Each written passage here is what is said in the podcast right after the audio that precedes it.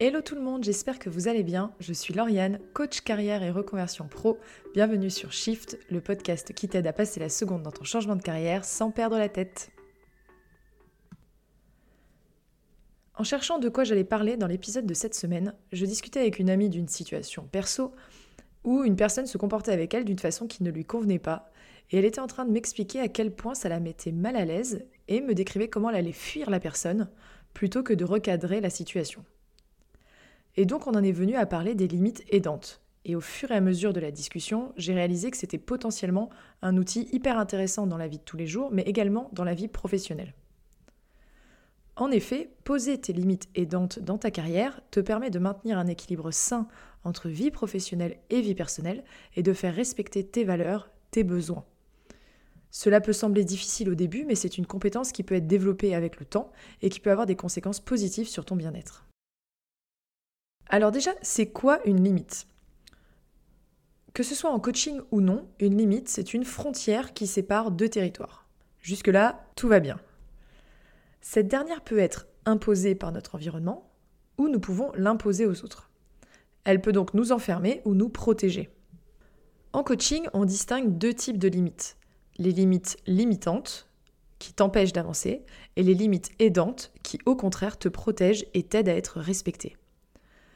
À la différence de quelque chose que l'on croit être vrai, par exemple je n'ai pas de talent, une limite est un fait avéré qui peut être constaté par toi mais aussi par les gens autour. Si par exemple tu penses ne pas avoir le sens de l'orientation et que c'est également ce que tes proches te disent, c'est une limite. Aujourd'hui je ne vais pas m'attarder sur la partie limite limitante, donc celle qui t'empêche d'avancer, mais me concentrer sur les limites aidantes. Contrairement aux limites limitantes qui te freinent dans ton développement, les limites aidantes sont un moyen pour toi d'atteindre tes objectifs et d'être en accord avec tes valeurs et tes besoins. C'est donc une ressource qui te permet de maintenir ton énergie et qui t'aide à te développer. Il est donc essentiel pour toi, maintenant que tu as pris conscience de l'importance de ces limites, de t'aider à les poser. Pour cela, tu peux commencer par te demander quels sont les droits que tu aimerais te donner, quel est le cadre que tu aimerais te donner? Il y a quatre catégories que tu peux explorer. Ce qui touche au temporel et qui te permet de te développer. Par exemple, j'ai besoin de réserver une heure par semaine pour travailler sur ma recherche d'emploi. Ce qui touche à ton énergie. Par exemple, j'ai besoin de m'accorder du temps seul, sans conjoint, enfant, famille ou amis, un moment chaque semaine. Ce qui te permet de vivre en accord avec toi-même. Par exemple, j'ai besoin d'avoir un métier avec plein de missions différentes. Et enfin, ce qui est lié à ton espace, tout en respectant celui des autres. Par exemple, je dors mieux quand je suis seule dans mon lit. Autre moyen de travailler tes limites, c'est de relier ceci à ton objectif du moment. Pour atteindre ton objectif, quelles limites faudrait-il déplacer et jusqu'où? Je te donne un exemple. Tu souhaites prendre un nouveau poste au sein de ton entreprise. Cependant, à chaque fois que tu as des points individuels avec ton manager, où tu pourrais lui parler de ce sujet, il monopolise la parole et à aucun moment il ne te demande si tu as des questions ou des sujets que tu veux aborder. C'est un entretien ultra descendant. Quelles limites pourrais-tu poser à ton manager pour pouvoir aborder les sujets qui te touchent? Ça pourrait être par exemple de lui demander de te réserver 5 à 10 minutes en début de meeting ou à la fin de meeting pour que tu puisses toi aborder proactivement les sujets qui t'intéressent. Deuxième question, que peux-tu faire si ton manager ne respecte pas cette limite? Une action possible, ce serait de lui faire remarquer. Une action possible, ce serait par exemple, vous vous êtes accordé d'avoir ces 5 à 10 minutes en début d'entretien pour que ce soit toi qui amène tes sujets. L'entretien commence, il part directement en mode descendant. C'est de l'arrêter et lui dire Excuse-moi, on s'était mis d'accord pour avoir ces 5 à 10 minutes et que je t'apporte mes propres sujets, donc on va commencer par ça. Et après, bien sûr, je te laisse continuer sur le reste des sujets de la semaine. Mais comme tu peux le voir, poser tes limites, c'est te respecter et te faire respecter. Il y a une phrase qui résume très bien ce cas des limites aidantes et qui est L'autre ne va que là où je le laisse aller. En gros, moins tu es clair sur ce qu'il te faut, sur ce dont tu as besoin, moins tu l'exprimes, plus tu es à risque que ton environnement t'impose ses propres limites, qu'elles te conviennent ou non.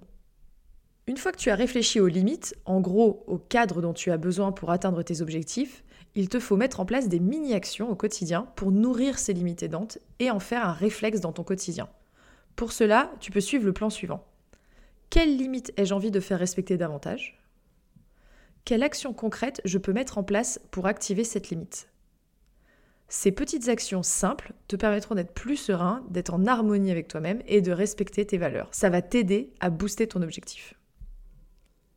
Pour résumer un peu ce système de limite aidante, de cadre, etc., c'est de te dire qu'il y a deux types de personnes. Ceux qui sont en mode contrainte, c'est-à-dire qu'ils sont réactifs et ils laissent les autres leur imposer leur vision. Et ceux qui raisonnent en mode influence, qui sont actifs, qui savent fixer des limites qui les aident à atteindre leurs propres objectifs. En conclusion, poser des limites aidantes dans ta carrière peut avoir de nombreux avantages. Ça peut t'aider à réduire le stress, l'anxiété, à améliorer ta concentration et ton efficacité et à renforcer ton estime de toi, tout en te donnant le temps, l'espace et l'énergie pour prendre soin de toi-même et atteindre tes propres objectifs.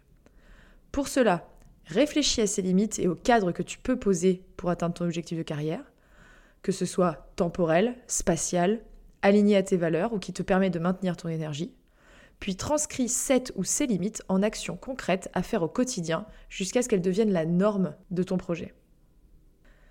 C'est tout pour aujourd'hui, j'espère que cet épisode t'a plu, merci beaucoup de m'avoir écouté. Si tu as des questions, n'hésite pas à me contacter en MP sur mon Insta Coaching ou via mon site internet. Tu peux aussi cliquer sur le lien dans ma bio Insta pour pouvoir retrouver mon e-book et tous les autres épisodes de podcast. On se retrouve la semaine prochaine, passe une très belle journée.